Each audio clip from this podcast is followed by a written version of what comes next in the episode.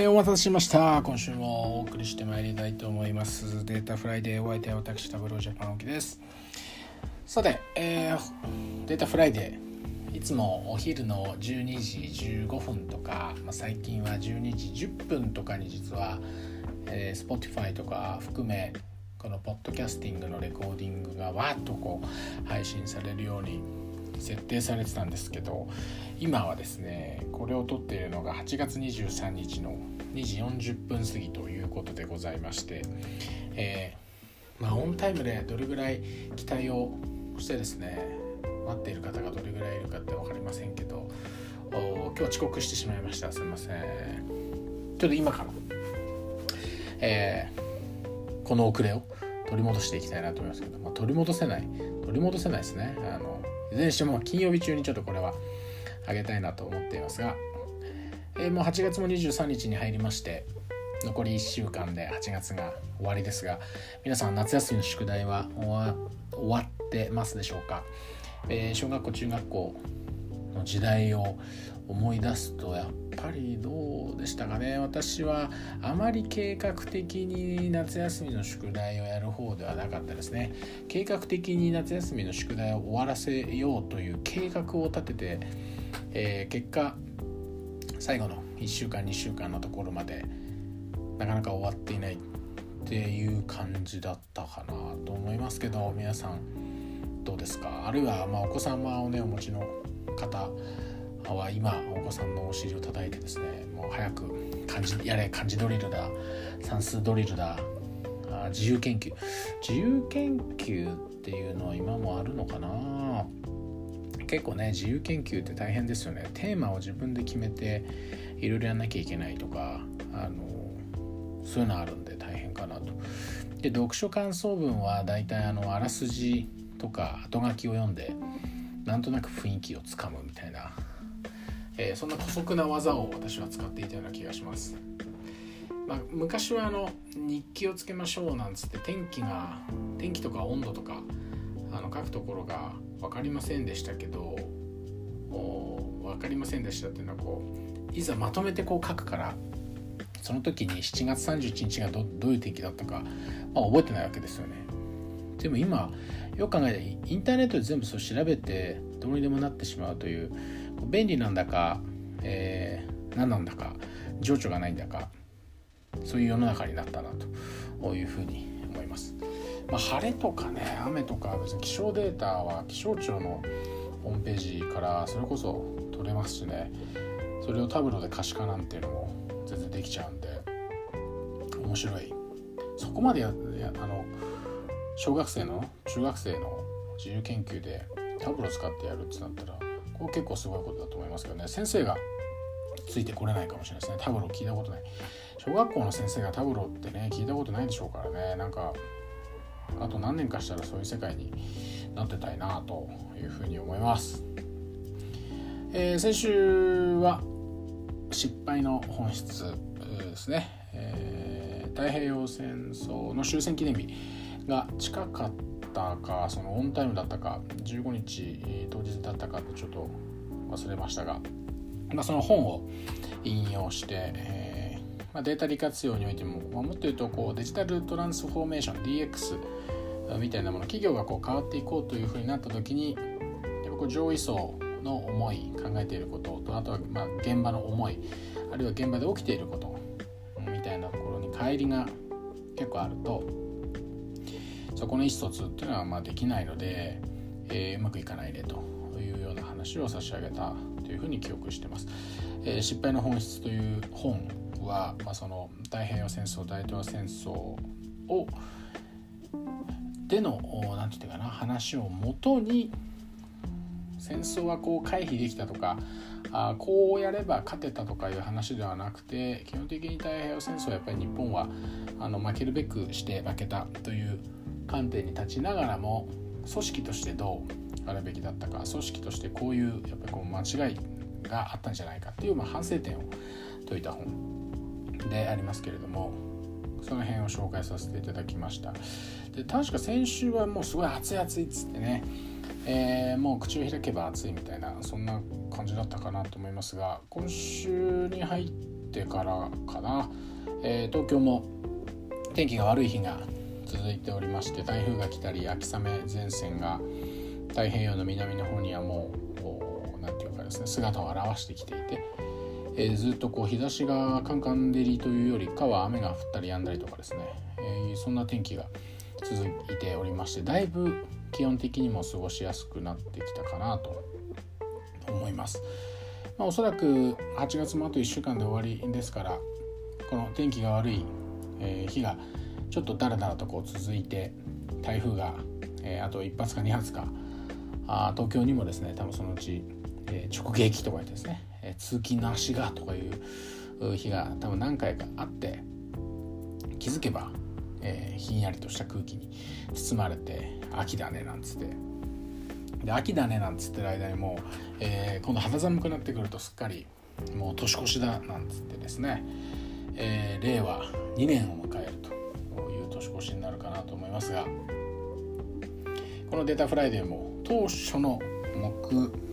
標目標ですね、えー、目的ではない。目標では年内いっぱい毎週お届けしようと。いうことで、えー、やってますんで私もちょっと12月末まではですねどうにかこうにかちょっと遅れはしながらも、えー、続けていきたいなと思いますんでご支援よろしくお願いします。で今日はまあ最近こう何を喋ろうかななんつって、え、いつもネタを探して大変なんですけどこんなテーマテーマというか、まあ、取っかかりとしてお話こんな話をしたいんですけど皆さんに質問です。21世紀最もセクシーな職業と言われているものはどんな仕事かご存知でしょうか？もう一回言います。21世紀最もセクシーな職業と言われているのはどんな職業仕事であるか。はい。どうでしょう。分かる方分からない方いたと思いますがハーバードビジネスレビュー2012年10月号で、えー、この記事が出たそうですけれども21世紀で最もセクシーな職業はデータサイエンティストなんですね。データサイエンティストデータサイエンティストという言葉皆さん普段お聞きになられることあるでしょうか？あまりいわゆるこうテレビとか映画とかドラマとかそういった中ではデータサイエンティストって出てこないと思うんですが企業の中では仕事をしているとちょっとこう聞こえてきたりあるいは AI とかビッグデータとかそれ関連のこうセミナーイベントみたいなものに参加をするとデータサイエンティストっていうキーワードも出てくることもあるかなと思います。データサイエンティストの定義、えー、自体は一般社団法人データサイエンティスト協会というところによってデータサイエンス力データエンジニアリング力をベースにデータから価値を創出しビジネス課題に答えを出すプロフェッショナルというふうに定義づけられています。ま、データサイエンス力とかデータエンジニアリング力っていうのがまたね結構大変っていうかそれは一体何ぞやっていう感じもしますけれども、ま、データサイエンティストってこう一般的に多くの方がイメージするのは統計とか数学とかあのそういったことをしっかりとこう学術的にアカデミックに学んできた学んでこられた方が統計的手法ですとか機械学習とか、まあ、そういったものを用いながらあ、まあ、簡単に言うと小難しいことをしている。ていうようなイメージを持たれる方まだまだ多いんじゃないかなと思います。でそんな中実はデータサイエンティストにシズンという言葉をつけてシズンというのは市民という意味ですがシチズンデータサイエンティストという言葉も出始めていますシチズンデータサイエンティストとは先ほど申し上げたデータサイエンティストがなんだかちょっと私たちとは違う世界にいる人たちみたいで小難しいわというところから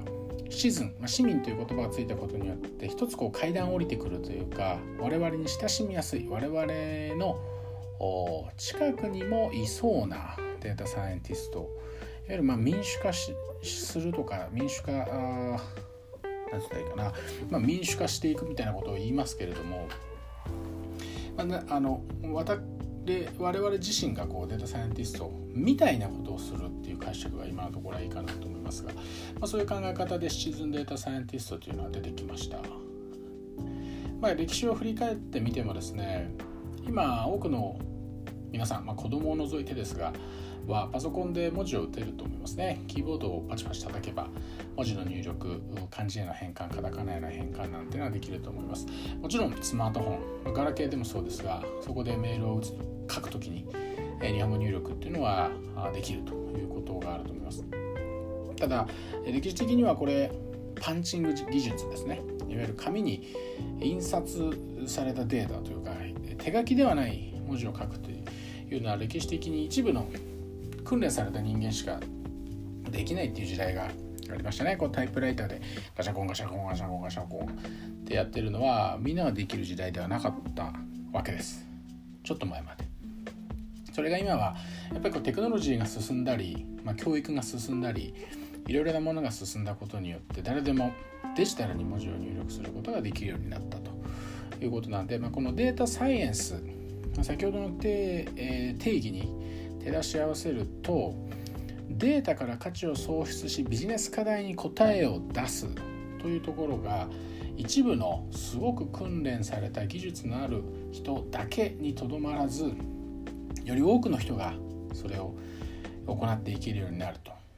いう世界が来るんじゃないかなと思います。まあ、その一つの始まりとしてシチズンデータサイエンティストという言葉も生まれてきているのかなとわけですがこのデータサイエンティストが普段こうデータサイエンスの活動をするにあたって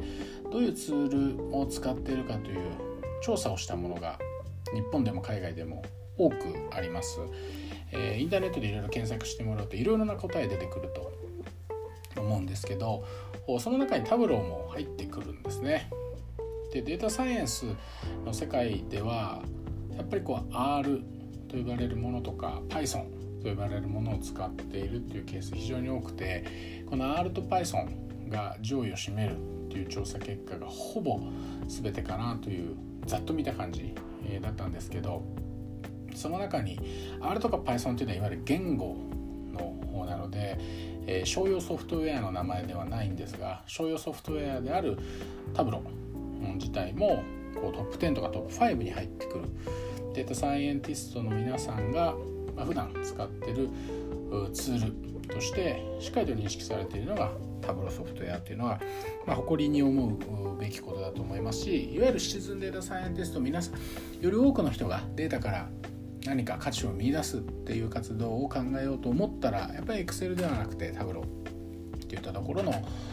期待感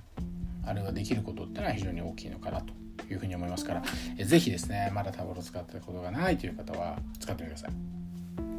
でででですね今日そんなタブロには皆さん資格があると認定資格があるというのをご存知でしょうか？この認定資格を今回はフィーチャーしたいと思います。なぜか私が最近取ったからです。イエイ。いや無事になんとかですねなんとかなんとかじゃないな。無事に一発で合格できたんで、えー、この喜びを誰かに伝えたい、えー、そんな思いでデータフライデーに載せています。さて、えー、認定資格どこでご覧いただくかなんですけれどもタブローのホームページ行ってください、日本語に切り替えられるのはもうご存知だと思います。タブローのホームページ一番上を見ていただくとタブローのロゴの横に製品ソリューションラーニングコミュニティサポートタブローについてメニューが並んでますね。ここのラーニングというところの中にクラスルームトレーニングっていうのがあるんですよ。でこのクラスルームトレーニングをポチッとしていただくとその名の通りこういうなんだろうなデスクトップ1とかデスクトップ2とか初級中級上級のこういうトレーニングやってますよというメニューがわーっと並んでるんですがふむふむふむつってこうずっと下に降りていくとですね。そうするとタブローデスクトップ試験というものとタブローサーバーの試験これが出てきます。そうなんです。これがいわゆる、えー、認定試験です。デスクトップは3種類。3段階という方が適切かもしれません、えー、スペシャリストというものを皮切りにサーティファイドアソシエイトサーティファイドプロフェッショナルという形でどんどん難しくなっていく上位資格になってます。スペシャリストサーティファイドアソシエイトサーティファイドプロフェッショナルです。タブローサーバーの方はスペシャリストの用意がなくって2種類サーティファイドアソシエイトとサーティファイドプロフェッショナルこの2つの試験なんです。で今回私が受けたのはタブローデスクトップのサーティファイドアソシエイト3つ並んでるうちの真ん中ですね。松竹梅でいくと竹、でしょうか。上中下でいくと中。真ん中です。えー、これを受けて、まあ、合格してきました。でそれぞれまあ簡単にご紹介するとスペシャリストというのは昨年のタブローカンファレンスニューオーリンズでやっていたところで発表されたと記憶していますが、えー、入門のし、えー、資格ですね。入門資格です。で、えー、内部的にはこれあの大学生というかですね就職を控えた学生さんがスペシャリストをまず取ると、えー、就職の時にタブロスペシャリスト持ってますなんつって、えー、いいよねというような位置づけというふうな聞いたことがあるのでいわゆる入門なので簡単に取れるんだけれどもうちょっと上を目指してほしいなという資格だったりします。でちょうどいいのがこの真ん中にある Certified Associate ってやつで、まあ、いわゆる Tableau の初級および中級の使い方をしっかりと把握しているよねというのを確認するテストでありますでその上のですねもう Certified Professional、えー、っていう資格に行くともう日本でも数える人数えるぐらいの人間しか取ってないという資格なんで、まあ、ぜひここは目指していただきたいなと思いますが結構難易度もぐんと上がるんでしっかりと準備をして、えー、臨んでほしいなという限りです。でこのタブローの、えー、スキルを持った人材は先ほどデータサイエンティストでタブローがいっぱい使ってるって話ありましたけど、あの日本のですねこのデータ利活用のシーンにおいても非常に今求められる力だったりします。なので、えー、まあ、就職あるいは転職みたいなものを考える時に このタブローの認定資格を持ってるというのは非常にこう有利にな有利になる今流れが来ているので是非こうタブローもすでに、えー、使っているという方はそれを自分の実力を公にこう測るために公にここまでのレベルはありますよと示していただくためにも是非このデスクトップ試験を受けていただきたいなというふうに思います。で試験はですねあの リモートで行われます。つまり何て言ったらいいかな。試験監試験監督みたいな人とウェブ会議みたいなものでつないで別にこう口頭試験ではないんですが彼とか彼女は何をやってるかっていうとカメラ越しにですねこっちが不正をしないかっていうのを見てるんですね。なので、え、試験を受ける場合には1人で静かな部屋に入るということが求められています。で試験が開始するとそのプロクターと言われるいわゆる監視をする人と一番最初ウェブ会議でつながってですね、え、パスポート見せて、え、顔写真と名前しっかりこう受験者が本人であるかという確認も入りますしパソコンにこうカメラをつけてやるんですけどそのカメラで部屋の中をこうぐるっと映して部屋の中に誰もいないとか、えー、部屋の中にこうモニターがあったりするとモニター越しに外外部とコミュニケーションしてこう教えてるんじゃないかとかっていう疑いがあるので、まあ、そういうの全部こうチェックしてですねはいどうぞと。でこう仮想環境仮想デスクトップの環境を与えられてそこに使うデータとタブロが置いてあるこれで2時間制限時間2時間で36問解いていくっていうのがこの Certified Associate 当てる Certified Associate、えこれの試験ってことになります。で2時間かからずに解けちゃう人はもう2時間かけずにバンバンバンバンもう submit って最後やっちゃえばあの終わりになるんですけどやっぱこう日本語と英語と問題が両方書いてありますけど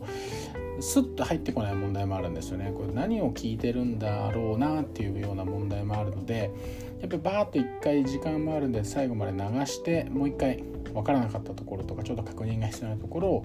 よりじっくり時間をかけて解いていくっていう形になるのかなと思います。36問しかないんですけど意外と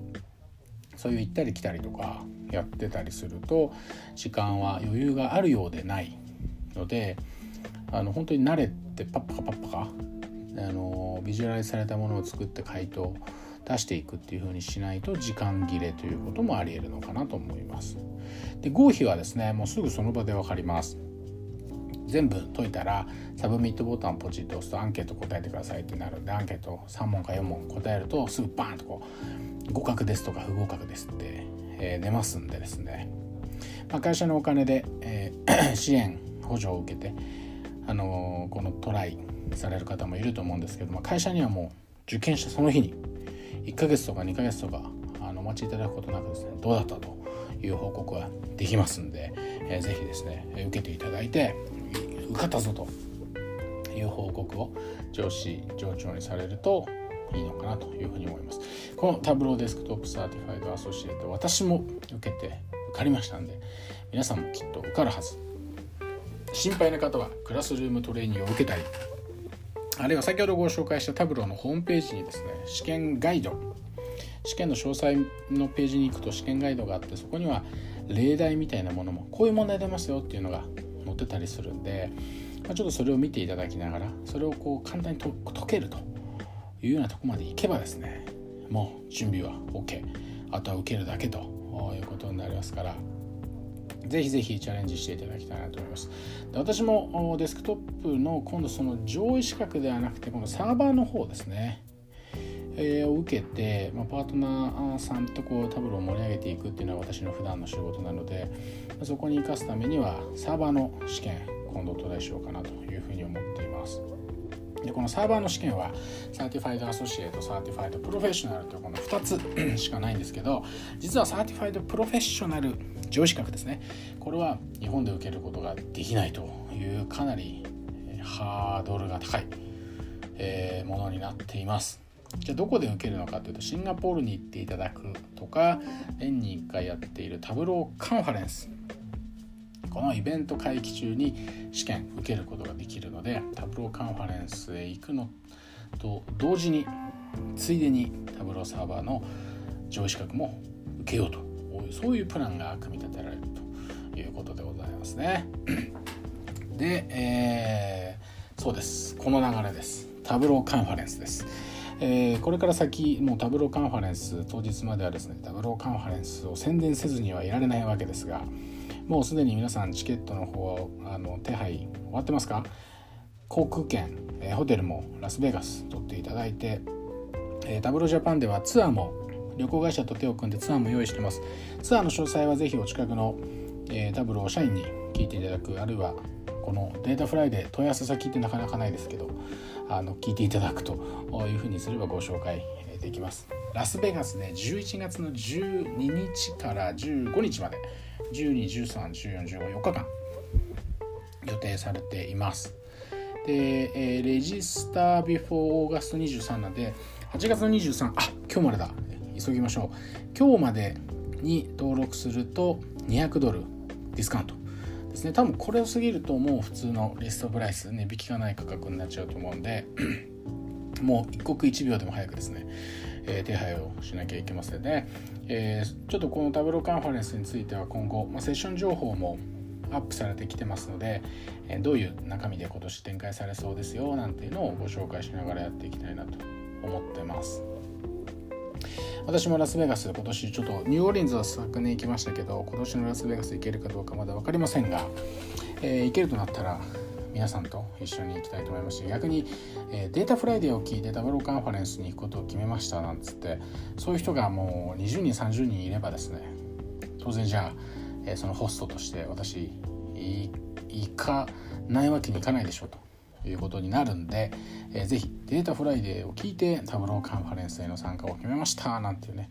えー、嬉しい報告をお待ちしたいなというふうに思います。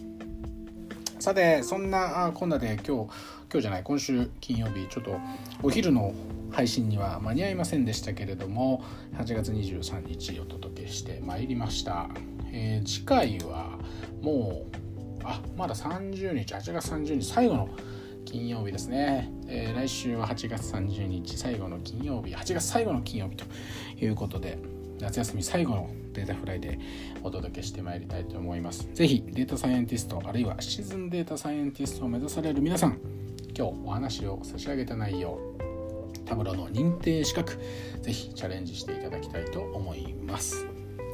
じゃあ皆さん夏休みも、まあ、学校小学校中学校中学生夏休みはあと1週間です。夏休みの宿題とっとと終わらせて9月2学期頑張っていきたいと思います。今週はここまで。また来週お会いしたいと思います。皆さん良い週末を。お過ごしくださいませ。さようなら。